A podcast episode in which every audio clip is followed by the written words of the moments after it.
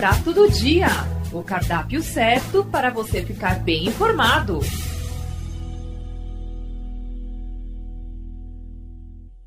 Olá, ouvintes. Eu sou o jornalista Renato Coelho e estamos iniciando mais um Prato do Dia, podcast elaborado pela Assessoria de Comunicação e Imprensa da Unesp, a Universidade Estadual Paulista o qual aborda diferentes temáticas contemporâneas com especialistas sobre o assunto em pauta.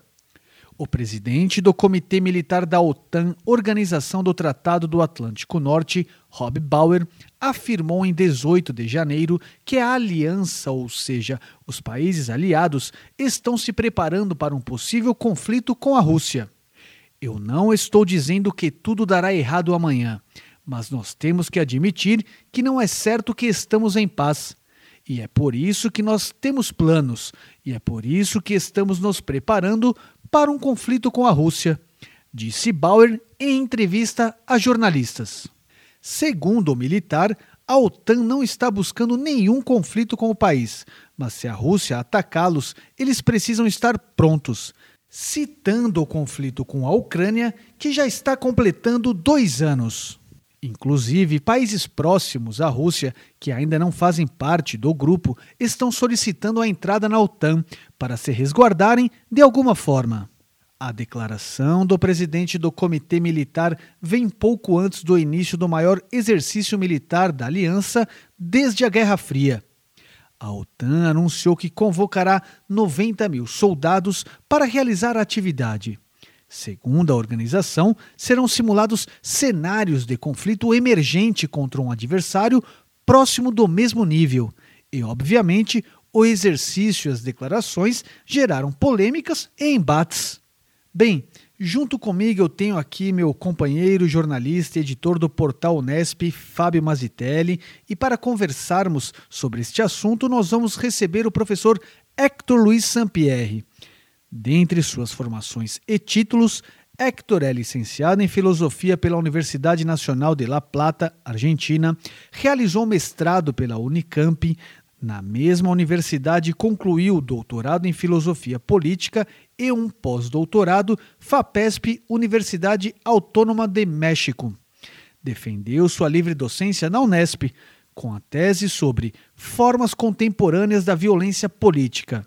É docente da Faculdade de História, Direito e Serviço Social do campus da Unesp em Franca, Departamento de Educação, Ciências Sociais e Política Internacional. Dentre suas inúmeras atividades, atua como especialista em defesa e segurança internacional e como coordenador executivo do Instituto de Políticas Públicas e Relações Internacionais da Unesp. Professor Hector, primeiramente seja bem-vindo ao Prato do Dia e vou aproveitar para lhe fazer a primeira pergunta. É, em linhas gerais, como o senhor analisa esse pronunciamento da OTAN e seus respectivos impactos? Foi um alerta a Vladimir Putin ou a outros chefes de Estado? E isso inflama uma escalada de tensão bélica na região? Prazer, Renato, Fábio, conversar com vocês. Eh, hay una, máxima latina atribuida a varios autores, más que en realidad tal vez es una máxima popular, que dice, si vis pacem para velum, si, si quieres la paz, prepárate para la guerra.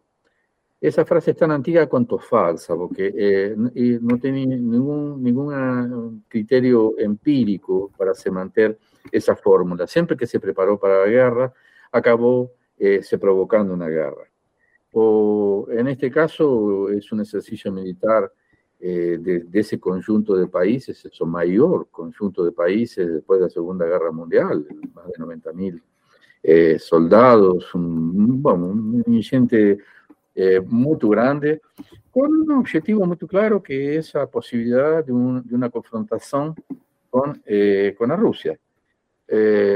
no hay ningún motivo aparente eh, ni siquiera dentro de las construcciones de escenarios prospectivos posibles eh, de un conflicto de Rusia con, con Europa, eh, cosa que el propio Putin viene advirtiendo desde 2003 en las reuniones de, de Múnich, que el alongamento de las fronteras de la OTAN hacia el este eran una provocación, es decir, después de tentar eh, crear un sistema de seguridad europeo en el cual estuviese incluido Rusia. Esa fue una propuesta eh, rusa que fue eh, ignorada por, por, por, Europa.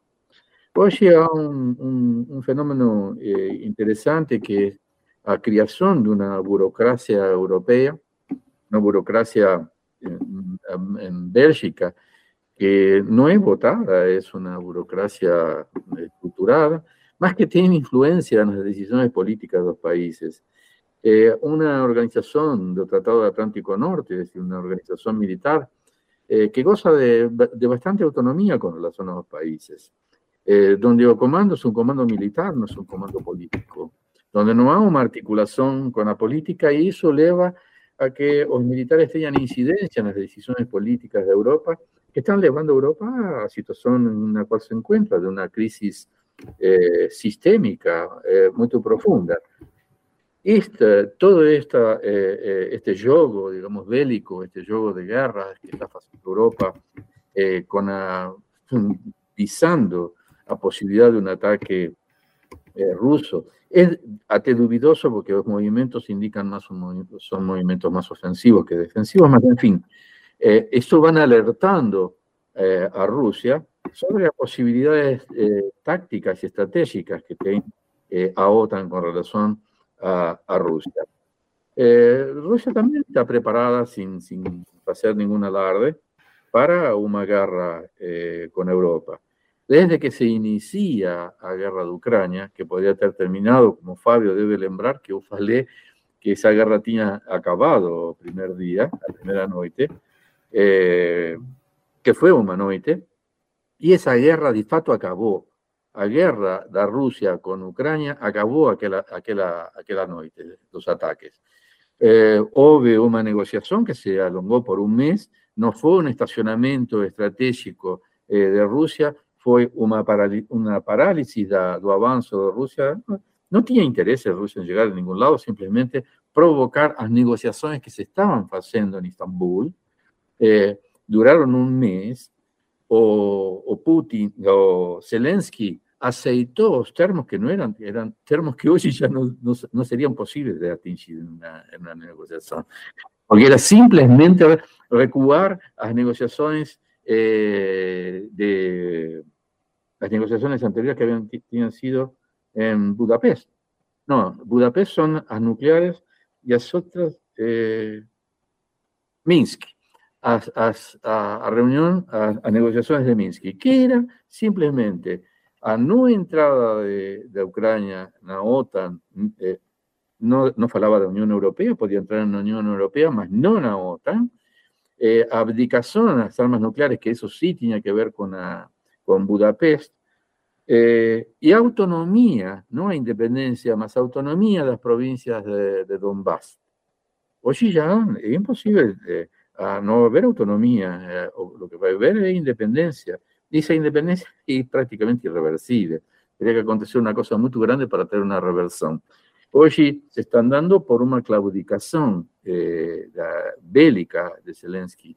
Ya no tiene condiciones, no tiene pulmón para continuar en esa guerra, como nunca debe. Es decir, si ustedes lembran, después de un mes de negociaciones, cuando Zelensky estaba para asinar, tuve una reunión con Biden, y después tuvo una reunión con el primer ministro de Gran Bretaña, que fue a T, Ucrania, para decir, no así, no vamos a continuar, no vamos a recuperar todos, esos espacios y tal vez más alguna cosa. Cuestión, como falamos, ya hemos hablado algunas veces, era desgastar Rusia, desgastar Rusia, isolar a China para que es como plato principal para comer eh, de sobremesa. Profesor, são muitas nuances, né? A gente está indo para dois anos de conflito. Eu queria resgatar um pouco os, os aspectos históricos da região, né? Que quando o Putin decide invadir a Ucrânia, e a, e a Ucrânia historicamente tem um peso geopolítico importante, né? E eu queria entender o que está em disputa ali. É questão só de território, riquezas naturais, ou aspectos históricos políticos mais antigos, assim, porque a gente acaba discutindo eh, muito a guerra atual, e já se passaram dois anos, e perde um pouco a noção do todo, né? O que que o território ali, por que é, é, é frequentemente alvo de tensão e disputas, professor? Eu concordo com, com tu análise, Fábio. É decir, há que, há que fazer um, um, um retrocesso para entender o que está acontecendo nesta guerra. Não é uma guerra de dois anos. O, eu remontaria ainda mais atrás não me preocuparia tanto pela a, a questão geográfica, territorial da, da Ucrânia, que não deixa de ser importante, é decir, eh, Kiev foi a primeira capital da grande Rússia. Eh, Kiev, eh, estaban las, las, principales industrias de, de, armamento nuclear estaban en, en, en. O primer, el primer ministro, eh, un primer ministro de la Unión Soviética o, era ucraniano. Eh, como Stalin era georgiano. Y estoy insistiendo en eso porque Georgia también tiene que ver con esto.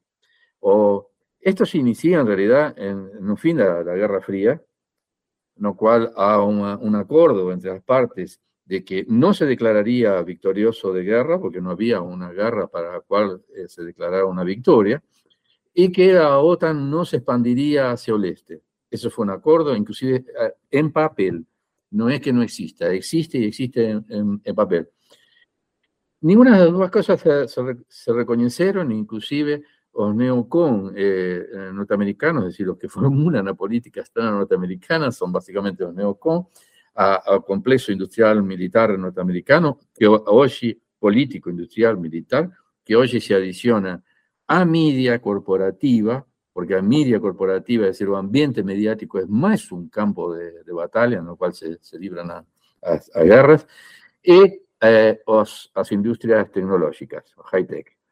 Eh, esos eh, forman un complejo que dan o peso específico de la política externa norteamericana. Pueden mudar los gobiernos, más a una cierta política que define dónde están las enemistades, y esas enemistades crían a situaciones de conflictividad que llegan los negocios para que las empresas que hacen parte eh, de, ese, de, ese, complejo industrial militar, que es prácticamente a, a industria más pujante en este momento de los Estados Unidos.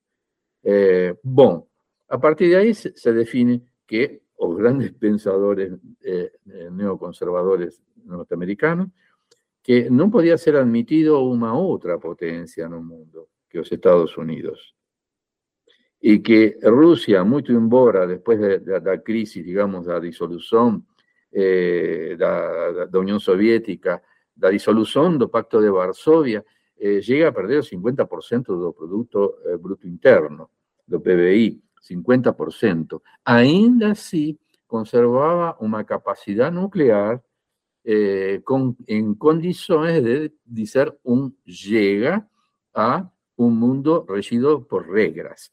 A diferencia del mundo regido por reglas, es que las reglas son definidas por alguien y no son eh, leyes que son, no tienen una persona jurídica que las defina, sino que es un conjunto, un tercero que eh, define a, a, leyes que anteceden a conflictividad y regulan la propia conflictividad. Eso era un mundo, un mundo das a, a reglas de, de, de, de, Wilson, es decir, a, las 14 normas de, da Carta das Nações Unidas, é decir, as Nações Unidas tentam ter um mundo de, de legalidade, com, com, uma legalidade relativa, porque os Estados Unidos não faz parte, não reconhece o Supremo Tribunal, o Tribunal Internacional, nem a Rússia. São as grandes potências, que são as que definem em última instância os cursos da, do destino do mundo, não fazem parte da, desse acordo jurídico, normativo eh, internacional.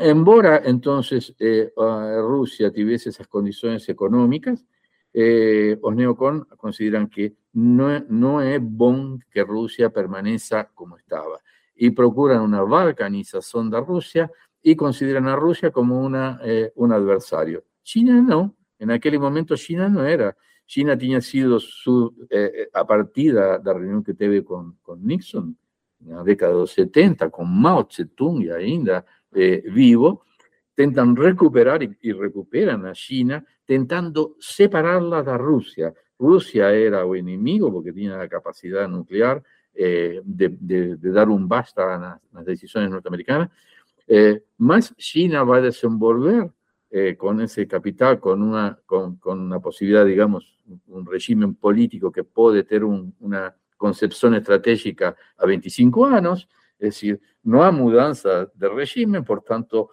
eh, no es que el próximo gobierno va a mudar los planes de gobierno, es decir, son planes, puede planificar a 25 años y tiene ese confusionismo que le permite tener la paciencia de esperar esos 25 años para realizar sus proyectos.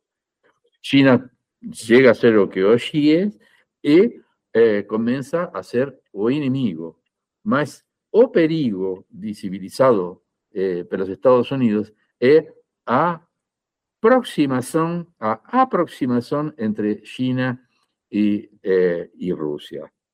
Rusia comienza cuando ve que no consigue entrar en Europa. Y si vos lees los primeros discursos de, de, de, Putin eran por una grande Europa, una grande Europa y recuperar un concepto de seguridad europeo. Eh, él es eh, eh, negligenciado y él se, se, recurre a, a, su propio país para recuperar, limpa a burocracia corrupta por otra burocracia corrupta, obviamente, eh, como, como toda eh, eh, y comienza a recuperar el país. Mantén sus discursos hasta 2007, que son discursos más importantes, porque cada discurso de, anticipado por una onda de expansión de la OTAN hacia el este. Países que eran la órbita de la antigua Unión Soviética pasan a ser. Cuando en 2008, justamente, intentan incorporar a Georgia a, a, OTAN y a, y a, Unión Europea. Y eso, eh, eso permitiría colocar los misiles a pocos kilómetros de, de Moscú. Eh, misiles de la OTAN a pocos kilómetros de Moscú. Ahí Rusia interviene. Lembro, para hacer historia, que Stalin era georgiano. Es decir, eh, para vos ver a, a, integración que, tienen, que tienen esos países entre sí. Es decir, no era una, una república soviética moscovita, sino que eran de, de diferentes eh, eh, estados satélites de, de, la antigua Unión Soviética. Ahí ya fica claro que Rusia tenía límites. Entonces, ahí comienza el trabajo en 2014 en Ucrania. Es decir, antes del 2014, do, do, golpe de Maidán, a una, una proposta del presidente eleito que decía, eh, había una propuesta eh, de financiamiento ruso y una propuesta europea. Y el presidente dice, vamos a entrar en Europa, mas no na OTAN. Ahí se inicia, y, y eso eh, lo que digo, quien faló fue a propia Victoria Nolan eh, ante el Congreso norteamericano. Fue ella que fue eh, a, eh, como secretaria de Estado a, de, para los asuntos europeos a instigar eh, o, o, golpe a aquellas primaveras, aquellas primaveras coloridas eh, en, en, Ucrania.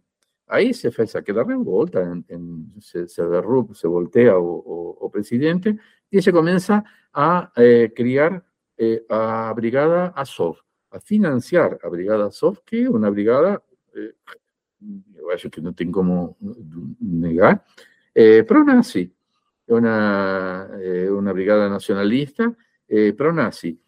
En 2014 comienzan a prohibir la lengua rusa, una lengua que se falaba prácticamente en el 70% de, eh, de Ucrania, y a un levantamiento insurreccional en el no Donbass las provincias de Donbass, que eran básicamente de cultura y lengua eh, rusa. Hasta ese momento se podía hablar ruso, ucraniano, en fin, no había ningún problema eh, ni cultural ni lingüístico.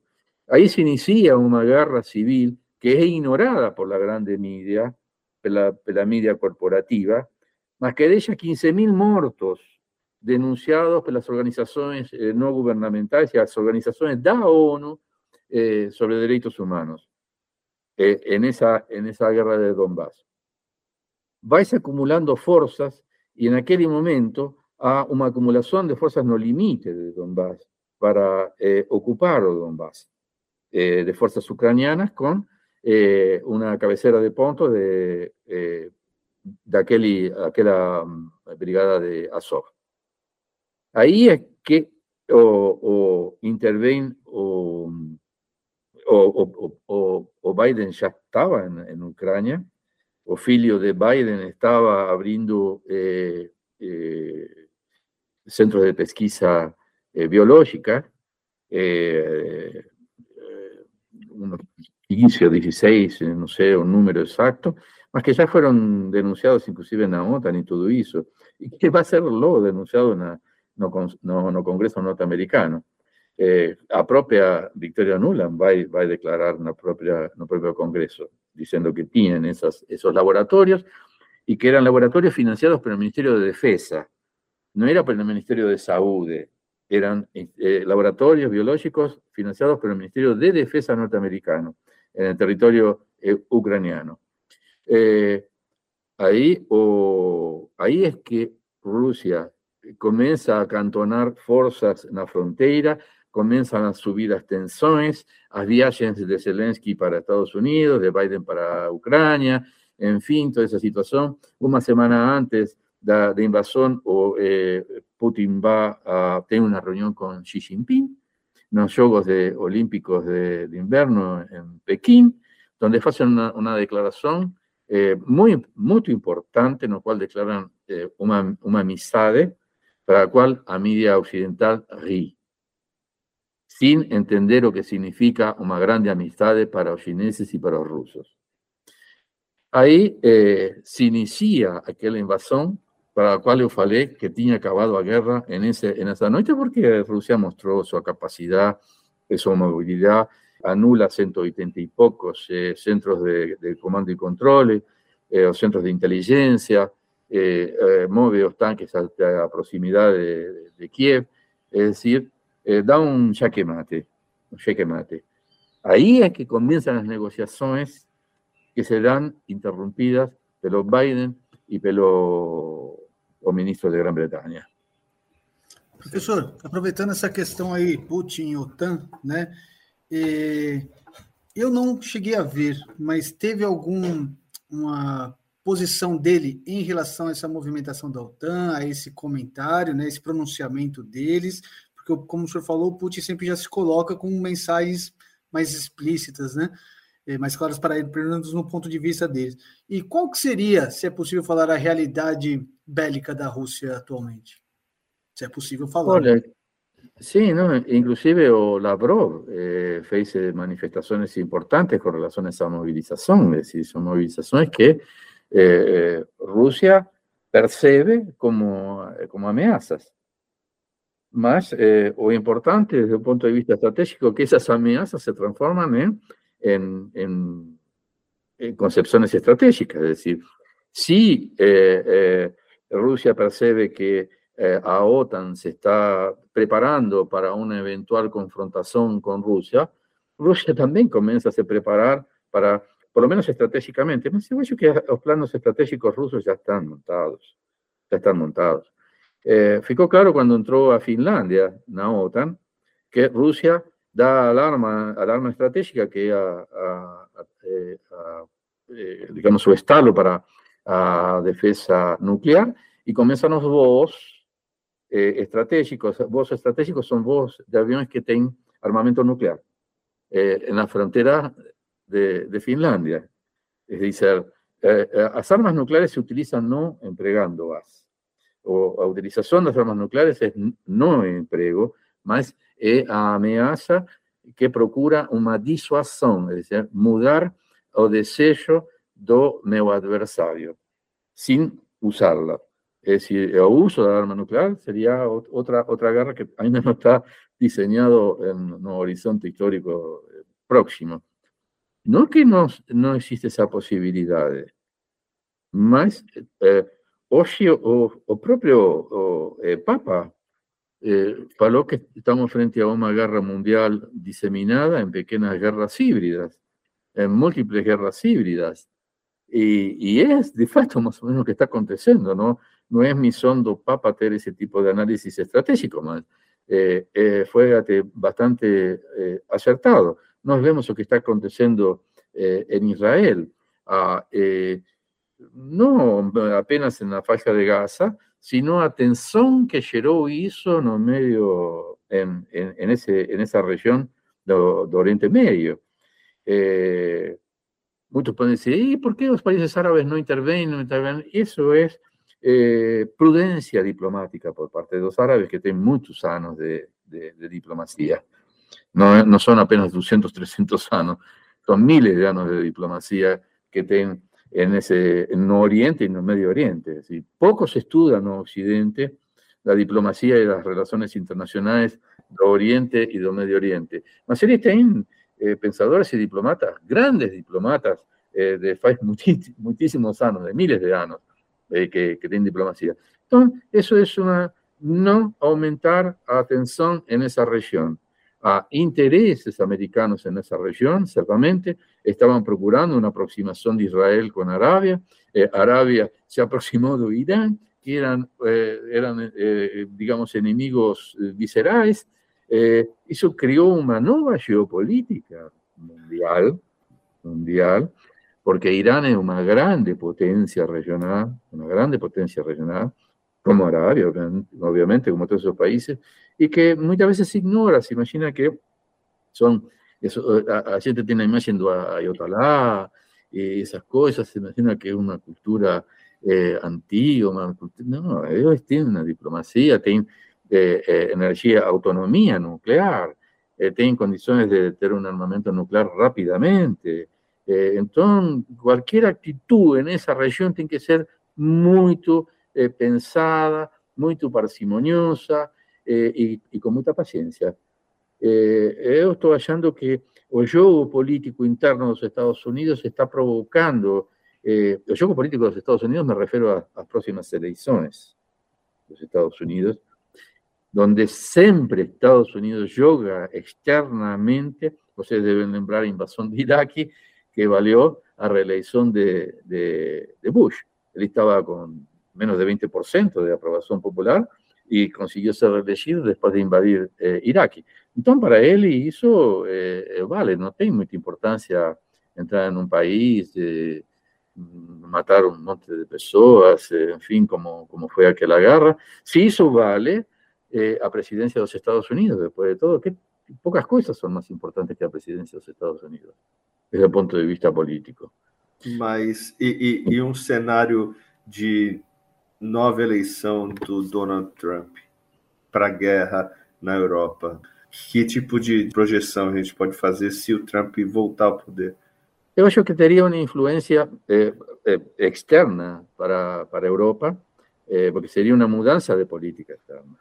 Decir, já Trump no, no anterior falou la cuestión de la defensa, la defensa y la seguridad es problema de ustedes, no es problema de los Estados Unidos, entonces tienen que resolver. Cosa que o Macron, o, que perdió las elecciones, decía, no es precisamos a, nos a OTAN europea, es decir, un, un, sistema de seguridad específicamente europea que no teníamos que depender de las decisiones de, de los Estados Unidos y de los vaivenes políticos de los Estados Unidos. Bueno, ¿en qué va a influenciar eso? a guerra de Ucrania de ahora, a guerra na Ucrania, me olvido, porque ya no es a guerra de Ucrania, a guerra de Ucrania terminó el primer día, como te, como te falé, Fabio, o que se inicia después de un mes de, de, aquel, de aquella finalización de aquella guerra, es una guerra de la OTAN por procuración con a Rusia.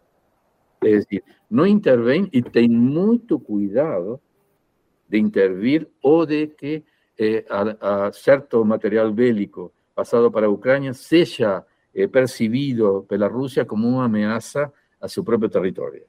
Eso tuvieron cuidado tanto Estados Unidos, mucho embora los límites de ese cuidado sean eh, demasiado finos eh, que llevaría en consideración dadas las consecuencias que puede tener eso para, para el mundo.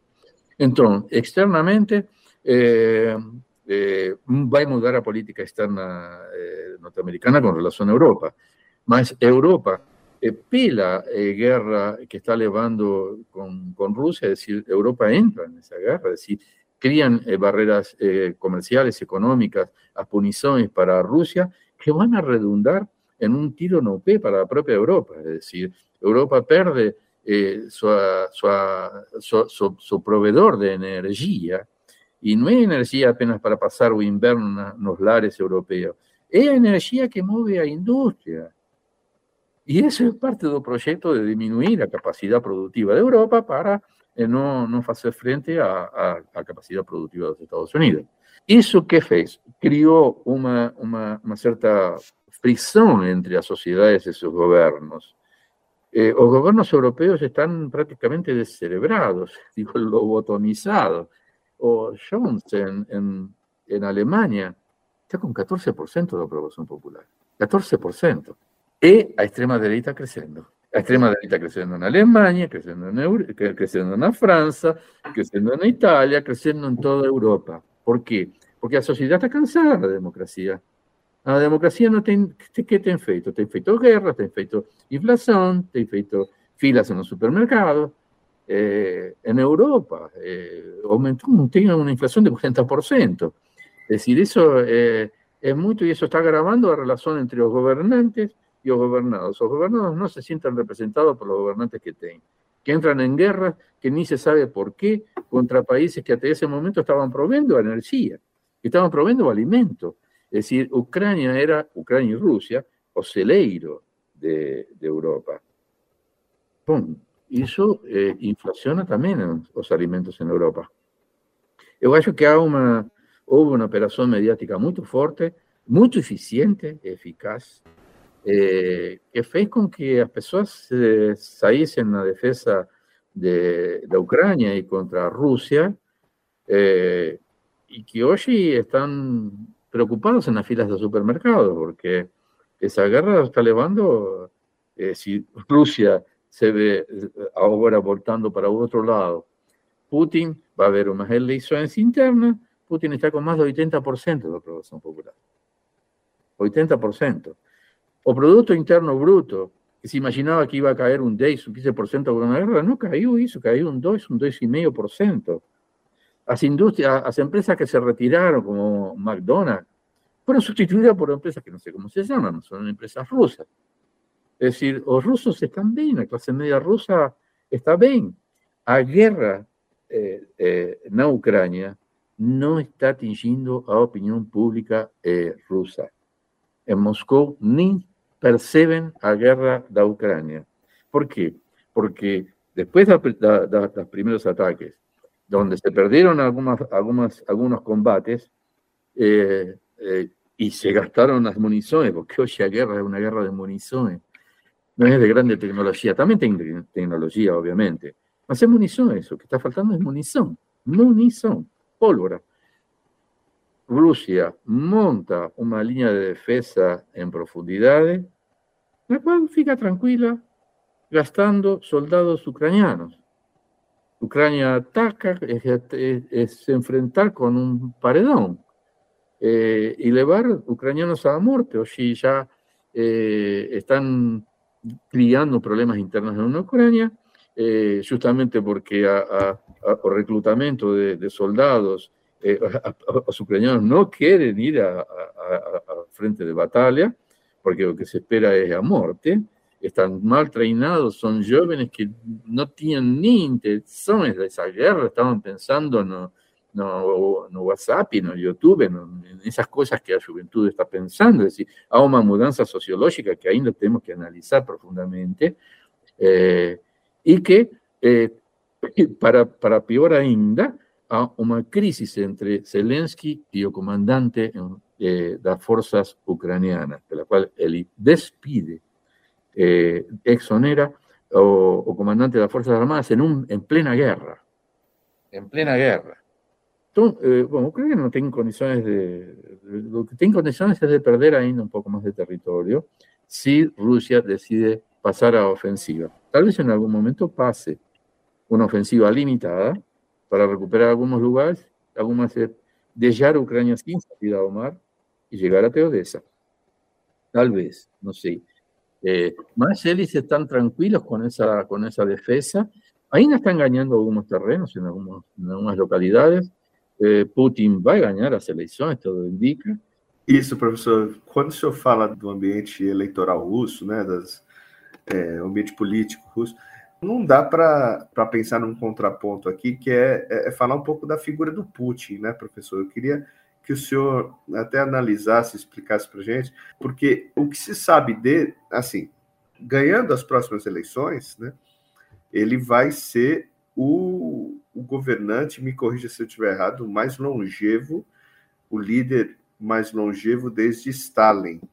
Se me parece que ao, ao, final de um próximo mandato ele poderia até passar o Stalin em tempo no poder, né? Sim, sim, sim, já passou. É, ele está há mais de 20 anos. E eu queria, assim, que o que se sabe dele, né? Que ele foi da KGB, da Polícia Secreta da Antiga União Soviética, que ele tem, enfim, é, é, é um líder de pulso firme e mas assim, como o senhor classificaria assim? Ele não pode ser chamado de democrata, né, professor? Como o senhor faria o perfil do Putin? Olha, é um estadista, neste momento, talvez um dos estadistas mais importantes do mundo. Ele tem uma, uma experiência muito, muito aquilatada. Se, eh, se chegar a oficial superior da KGB, não é para qualquer um, né? Tem que ter uma boa formação histórica, política e tudo isso. A política externa de Putin tem sido absolutamente previsível y, y coherente. Es decir, eh, eh, se lo acusa de haber salido los, tratados nucleares, más siempre salió después que salió Estados Unidos. O, o eh, no está cumpliendo pactos en realidad el Occidente, como el propio Occidente reconoce. Angela Merkel reconoció que Minsky era de mentiriñas, era apenas para, para armar a Ucrania. Era un pacto internacional, ellos estaban de testimonio, de garantía de, de aquel pacto. y él y, ella y, el primer ministro francés estaban ahí mintiendo. O, en ese sentido, creo que da una cierta tranquilidad a Putin, tanto internamente cuanto externamente. Clasificar de demócrata o antidemocrático, eh, no, sé, eh, eh, conforme a si, si ser democrático es estar atento a las elecciones y respetar los resultados, sería democrático. Él es popular, es populista, debe ser populista. Es, tradicionalista, es religioso, es homofóbico, es decir, tiene eh, una, comprensión, eh, digamos, de las cuestiones culturales eh, bien retrasadas, bien, atrasadas. así, digamos, es un atraso desde el punto de vista eh, cultural y social, eh, por sus concepciones de, de, mundo, de familia, de tradición, todo ese tipo de cosas. Es un nacionalista, eh, bien nacionalista, justamente. lo interesante es que él va a recuperar, va a recuperar a, a, Rusia con el mismo discurso que Hitler va a recuperar a Alemania. es decir, o discurso de indignidad. Eh, después que él, eh, como estaba hablando, en 2003 tenta eh, ingresar a Europa y todo eso, y recibe una respuesta negativa, es una, una, situación de indignidad del pueblo ruso y de él. Y encima de eso, de recuperar la dignidad del pueblo ruso, es que va a montar toda su trayectoria política. La recuperación de la dignidad del pueblo ruso de, su, potencia industrial, de su potencia militar eh, y de su potencia política. Eh, en este momento se ve eh, en, las relaciones internacionales las abstenciones contan. En las puniciones a Rusia, las abstenciones fueron la mayoría. Y muchos de los que votaron a favor de las puniciones continúan haciendo negocios con Rusia eh, a través de terceros. O no, eso eh, no tiene funcionado, eh, no funcionado. Está trabajando muy bien en África, está trabajando muy bien en, Medio Oriente, está trabajando muy bien con, con relación a, China, es decir, que está haciendo una, política externa donde proponen a, a multilateralidades, y a, multipolaridad, es decir, diferentes polos de poder y, a relaciones multilaterales. Un mundo de leyes Esto es lo que, que sale en aquel documento, en aquella declaración con Xi Jinping. Un mundo regido por leyes, un mundo de, de, seguridad bilateral, en una seguridad integral que significa, yo no debo me armar a punto, eh, me armar para me defender, a punto de que mi capacidad defensiva comience a ser una amenaza para mi vecino. Ese es un principio que también estaba en Europa y dejó de estar. Un principio que nosotros trabajamos bastante aquí en Sudamérica. Era una, una defensa suficientemente disuasoria y no provocativa. Ese sería un nivel. Una, una defensa suficientemente disuasoria, que parece, bueno, aquí nos estamos armados, no, no, no, no sairán de grasa, no tomarán de grasa, más sin llegar a ser provocativa. Un mundo regido por leyes, un mundo multilateral, de foros eh, eh, democráticos. Ahora, es un mundo eh, de sueños lo que estaban proponiendo. Entonces, y es una política que están llevando a cabo porque están tratando los africanos de igual para igual. Cuando va Europa, los africanos ven a o antiguo colonizador. Imagina, o, centro está en, en Bélgica, da, da Unión Europea. Bélgica dejó 20 millones de muertos en, África. 20 millones de muertos. Eh, eh, esas, hay cosas que no, no se esquecen tan fácilmente. Entonces, donde, donde va Estados Unidos crea conflicto. Y crea conflicto porque es importante para, para su economía. Es una economía necrófila. E o Brasil, onde fica nesse bojo? O senhor pode falar tanto do Brasil quanto da postura do Lula, que já tentou ir negociar e tal. O senhor pode falar sobre essa questão? Bueno, en este momento es un momento mucho, eh, es un momento de crisis, porque aquí lo que está aconteciendo es una, una mudanza en las estructuras más profundas del sistema internacional. En todas esas camadas tectónicas del sistema internacional está habiendo un movimiento, a tal punto que se ve grietas por donde emerge la conflictividad bélica, estrictamente bélica. Son una, una cuestión que era de mercado eh, y vean que para, para, para política externa norteamericana, las cuestiones comerciales, si hay un impecilio a, su relación comercial, constituye un problema de seguridad. Un problema de seguridad. A diplomacia chinesa, muy diferentemente, eh, negocia con los países en igualdad de condiciones sin vincular o, comercio a posiciones políticas en los foros internacionales. Esa es una gran diferencia también de, política. Y los países perciben eso. Entonces, si hay un momento de crisis que puede llevar a una grande guerra, porque embora uno vea o no quiera ver inmediatamente la posibilidad de, una, una, confrontación de ese, de ese nivel, mm, eh, toda, toda situación de, de crisis cría llanelas de oportunidades. Esta es una janela de oportunidad porque vos ve ya que, eh, eh, podríamos hablar del tercer mundo, mas el tercer mundo de la década 50 tiene un gap muy grande para el primer mundo. Un gap muy grande. Hoy, o que nos podríamos llamar do sur global, para no, para no usar la misma referencia eh, conceptual, este sur global eh, no existe ese gap. O si hay un gap, es una diferencia menor que a que tenía la década eh, 50. Você hoy tiene India, tiene a Pakistán, tiene Irán, tiene a China, tiene una serie de países que están emergiendo con mucha fuerza política, económica y tecnológica. Y tecnológica.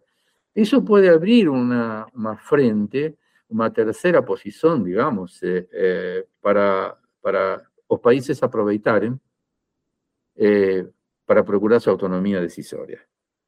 Es decir, procurar decidir en función de sus intereses y no de intereses definidos por una alianza o un eh, alineamiento estratégico definido a libres. esta es una oportunidad para procurar una, una no alineamiento eh, pragmático, no alineamiento pragmático, es decir, negociar con los Estados Unidos, negociar con Corea del Sur, con Corea del Norte, con China, con la India, con Pakistán, eh, con Israel y con, con, de Palestina, eh, y una neutralidad activa.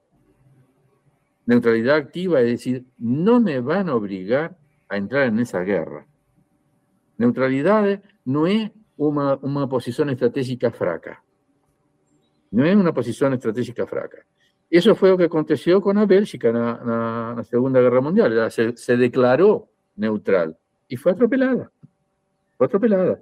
Diferentemente de Suecia, que va a se declarar neutral, mas va a organizar sus sociedades para esa neutralidad. Y ahí van a tener un, un diseño estratégico muy interesante, que va a decir, eh, cualquier confronto entre las dos eh, grandes potencias, que era Pacto de Varsovia y la OTAN en aquel momento, va a pasar por la Suecia. Si ustedes leen el mapa, eh, a Suecia era prácticamente una, de las, líneas, digamos, de cualquiera de las dos, en cualquiera de las dos direcciones. Dice, no, no podemos impedir que pasen, mas podemos dificultar que ese paso, atrasarlo suficientemente para que ya no sea interesante desde el punto de vista estratégico.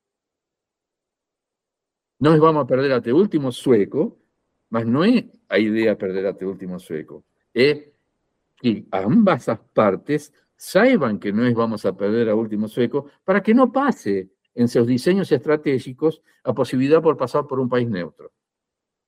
Bueno, eso es una, una ¿qué significa? Procurar o desenvolvimiento tecnológico para estar a par las grandes potencias, como decir, si ustedes ven, no estemos, o, que eso es muy difícil porque hay una dependencia epistémica del primer mundo, una dependencia epistémica que define todas las otras dependencias. No tenemos, eh, eh, el problema de la dependencia no está extranjero, está aquí. Está aquí, está aquí en la FIESP, está aquí en, el sistema financiero, está aquí en, las Fuerzas Armadas, que son un engranaje principal de esa dependencia, porque están ahí para defender la dependencia. Y está también en la academia, en la academia que está culturalmente dependiente eh, de un primer mundo, es decir, en lugar de, procurar desenvolver pesquisas propias en función de los intereses y las necesidades propias. Esa es la oportunidad que se presenta para Brasil. Es decir, definir una posición de eh, eh, no alineamiento pragmático, pragmático significa en función de intereses y, un, y, un, y una neutralidad activa. Esa neutralidad activa está dificultada porque no tenemos un general, una cadena de mando del Comando Sur. Eso ya dificulta el planeamiento de una neutralidad. Eh, no estemos suficiente, eh, nuestras academias están prontas para contribuir con, las empresas, para desenvolver tecnologías, nuevas tecnologías, capacitar eh, para tener nuevos diseños tecnológicos o para diseños disruptivos o, o, diseños neutralizadores que neutralicen tecnologías que, pueden ser, que puedan ser utilizadas en nuestra contra. No estemos en esas condiciones, no como un ESPI tenemos esas condiciones. Nos precisamos nos aproximar de, empresas, empresas nacionales, que realmente piensen eh, en, ese, en ese, digamos, ton de una autonomía, una autonomía decisoria, una autonomía política que define todas as outras autonomias. Professor, você está trabalhando com alguns cenários, né, em relação ao Brasil, você acabou de citar. Mas, assim, no caso de um desfecho, né, de uma, de uma sequência de uma grande guerra, que é o que nós não queremos enxergar, como o senhor falou, né? me parece que uma grande guerra nesse século é, vai ser muito diferente de uma grande guerra no século passado, né? que foram as duas grandes guerras do século passado. Quais os cenários que a gente tem numa guerra num mundo tão hiperconectado, com a presença, no caso da guerra da Ucrânia, houve a presença claramente de grupo grupo paramilitar, né? Que o grupo Wagner foi muito, muito falado, enfim. Como seria assim o, o cenário de uma grande guerra? Me parece que está mais difícil hoje a, a, a gente vislumbrar os cenários possíveis no caso de um, uma escalada do conflito, né, professor? Olha, justamente antes desta, desta reunião com vocês, eu estava em outra reunião onde estávamos discutindo um projeto que se chama Pro Defesa 4, con varios, eh, otras universidades, inclusive el Parque de Innovación Tecnológica de San José, eh, a UNIFA, eh, y entre otras cosas es discutir justamente a, a defesa y a tecnología na guerra do futuro, es decir, por, por estudios de futuros. Eh, obviamente eu não tenho a resposta porque não, ainda não iniciamos a pesquisa e o estudo. O que posso fazer é um análise, digamos, de cenários eh, proyectivos, no prospectivos, sino proyectivos, es decir, en función de lo que hoy há, eh, cómo podría imaginar una guerra si aconteciese de aquí a un mes, por ejemplo, eh, que con, con, los medios que, que, se disponen actualmente. Primero, los medios políticos, políticos diplomáticos. No sería una guerra, digamos, eh, de un mundo contra un país como fue la Segunda Guerra Mundial, o o eixo, aquele eixo, mas era um eixo eh, fraco, sino que hoy você tem eh, aquele conceito de amizade tem que ser revisto pelo Occidente, está China con problemas en el Pacífico y con Taiwán y todo eso, inclusive a eh, intención de criar ahí una zona de conflictividad eh, en, en, el estrecho de, eh, de, Taiwán, donde podría ser una cuestión pacífica, más eh, eh, y los chineses proponen una solución pacífica para una China. Es decir, o, o mundo reconoce una única China, excepto tres o cuatro países. O propio Estados Unidos reconoce una única China. Entonces, ¿por qué está fomentando la independencia de Taiwán y levando armamento? Bueno, eso genera una, una conflictividad eh, no pacífico, eh, que donde, está, donde estaría también eh, Australia, eh, o AUKUS, lo que se llama AUKUS, que es una, relación ahí, un, un eixo, digamos, militar, de Gran Bretaña, Australia, Japón, Corea del Sur. Eh, más, eh, por otro lado, está eh, China, Rusia, África y Medio Oriente. Entonces, eso se, sería un hecho eh, más macizo, más eh, blindado. En cuanto a los medios, eh, os, o estos ejercicios europeos, por ejemplo, están eh, abusando da, da tecnologia, da, da, cibernética e tudo isso. Agora, na, na guerra na Ucrânia, o que vimos é um emprego muito bom da guerra eletrônica russa, onde anula justamente esse ambiente. Desconfigura o ambiente cibernético. Então, vai haver um nível de, de conflitividade no ambiente eh, cibernético y electrónico, eh, una guerra de, de tanques, ciertamente de blindados y eh, de, de, aeronáutica. Hizo, veja que en la guerra en Ucrania, a Rusia ainda no colocó sus últimos tanques. Está con una flota de tanques muy grande, mucho más eh, eh, nuevos, que o que está usando na, na Ucrânia. Rússia tem eh, mísseis supersónicos, hipersónicos, a China também. Eso es una grande diferencia, porque toda aquella estructura que están montando de Patriot, de, eh, todo eso no va a funcionar con los hipersónicos. Eso es absolutamente anulado. Un míssil hipersónico no da, no da tiempo para nada. Si você coloca una ogiva nuclear, você puede derrubar toda un, una estructura militar naval. Es decir, con una bomba que atinja próximo o encima o próximo de, de un portaaviones, eh, acaba con toda esa estructura de comando eh, marítimo. Eh, los aviones que están siendo utilizados en Ucrania también no son los últimos aviones. Lo que estoy diciendo con esto, que tiene que ver con lo que ya, ya salió, que Putin desde aquel momento ya estaba se reservando para una eventualidad de una guerra, de una, de una grande guerra, como vos, como vos faló. Entonces, tiene una serie de armamentos que no están siendo usados y que en esa guerra tal vez eh, vengan a ser usados. Eh, yo imagino que Rusia no atacaría, eh, esperaría o ataque en una defensa como la que está pasando es una defensa, es decir, ahí él aumenta lo que fue también en la Segunda Guerra Mundial. No es otra cosa, son, son, son estrategias casi que culturales, lo que fue en la, en la invasión napoleónica. La invasión napoleónica. Se recoge y espera aumentar eh, las líneas logísticas do, do inimigo, es decir, desgastar o inimigo logísticamente, eh, y después una defensa, dejar que el enemigo venga y ataque y va gastando su munición. Insisto, munición es una, una, una, variable que no estaba siendo tida en cuenta y ahora ficou muy clara en la guerra en Ucrania. Se usa mucha munición, mucha munición, y las fábricas no están dando abasto, las fábricas europeas. Y, está, y utilización de, de inclusive de medios eh, antiguos que están siendo recuperados, renovados, para, en, en, nuevas, en nuevas eh, diseños eh, tácticos, utilizados eh, una innovación en no uso de, de antiguos instrumentos de guerra. Mas por, por tudo isso, não se sabe se o planeta vai suportar, né, professor, uma guerra é, com todo esse arsenal, né?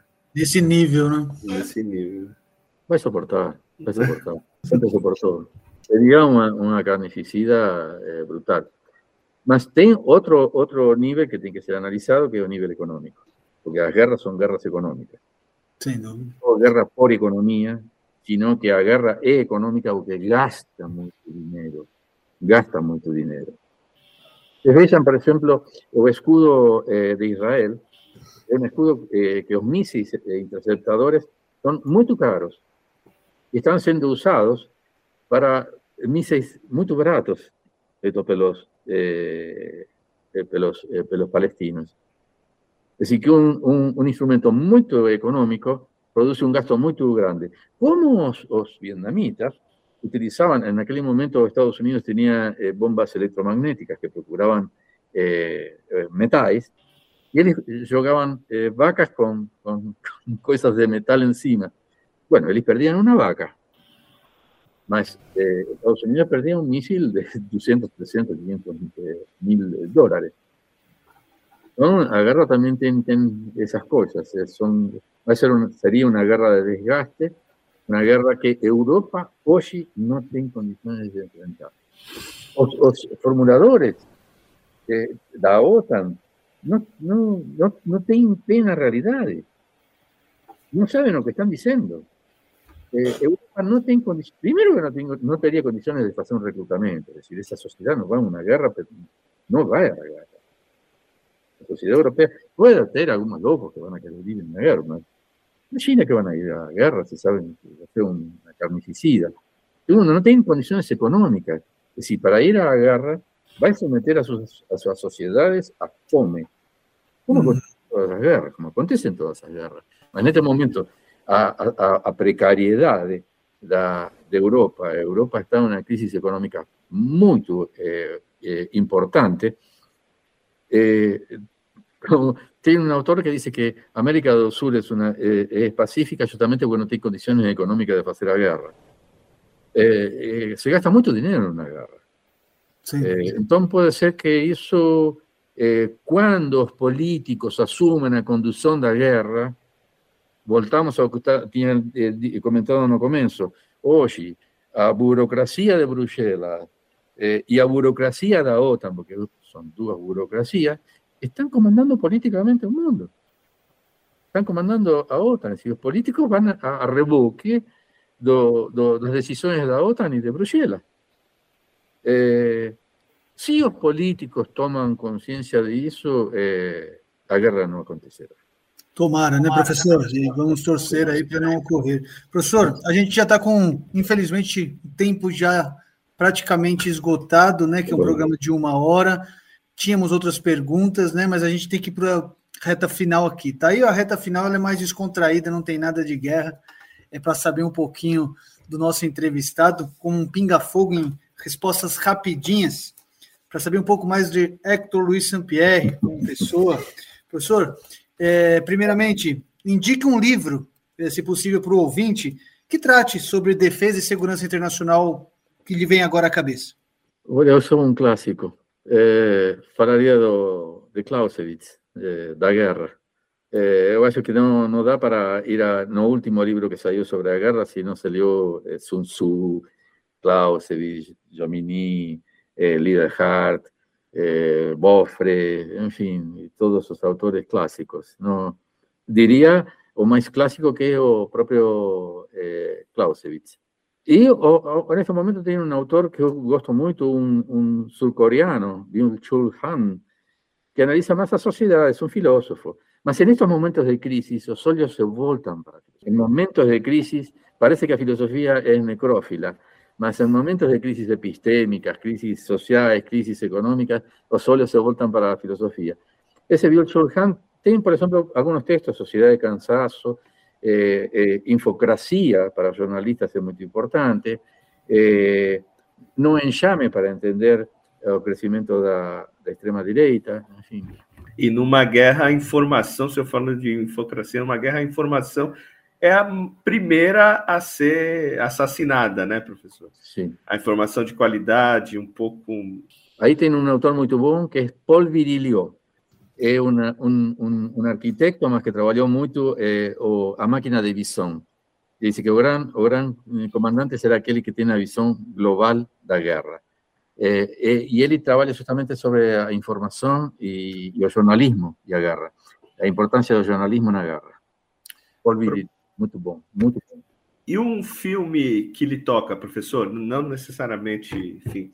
Sobre guerra. Terra de Ninguém. Terra de Ninguém. Muito bom esse É filme. fantástico, fantástico. É um filme simples, eh, en, un, en una, una, región mínima, más donde se ve todo drama de guerra y todo drama de las organizaciones internacionales, toda a, a, burla que significan las organizaciones internacionales en una guerra. ¿Un cantor o una cantora, profesor?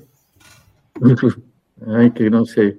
Yo gusto de música popular brasileña y, y gusto mucho de, de, de, música clásica, de misas y Bach y Vivaldi, en fin, ese tipo de cosas. aproveitando o nome do programa aí, um prato do dia que o senhor gosta de comer assim, falou, nossa, esse prato me apetece da melhor forma possível. Olha, e hoje é o dia, feijoada, rapaz. Opa! feijoada. Legal, é isso aí. Professor, muitíssimo obrigado pela sua participação aqui. Foi um prazer conversar contigo mais uma vez. Obrigado por mais essa aula. E torcemos, real isso aí, né? Torcemos para que não ocorra uma guerra global e que essas possam chegar ao fim o quanto antes. Não, eu que agradeço e acho muito importante a, o trabalho de vocês e o trabalho da, da, da imprensa em geral, mas de nossa imprensa da, Unesp. Hoje, eh, a FAPESP exige em todos os projetos, projetos de, de volume, a, a participação de, de, como vamos a transmitir nosso conhecimento para, para a sociedade. É muito importante o jornalismo especializado em ciência, em todas as áreas científicas, porque nós hacemos ciencia, muchos allá, cuando, o, que, o que de ciencia dura, imagina que a gente só opina. Mas a gente trabaja y trabaja duro también. Entonces, eh, a divulgación de los resultados da, da pesquisa, a traducción de esos resultados para, para, para sociedades es muy importante, por eso es muy importante que nuestra universidad continúe teniendo una TV y una, y una asesoría de, de imprensa como la que tenemos. Obrigado, Fábio. Obrigado, Renato. Um abraço até sempre. Muito bom. Então estamos encerrando mais um podcast Prato do Dia, elaborado pela Assessoria de Comunicação e Imprensa da Unesp. E agradeço mais uma vez ao professor Hector e ao meu amigo Fábio Mazitelli. E até o próximo programa. Prato do Dia o cardápio certo para você ficar bem informado.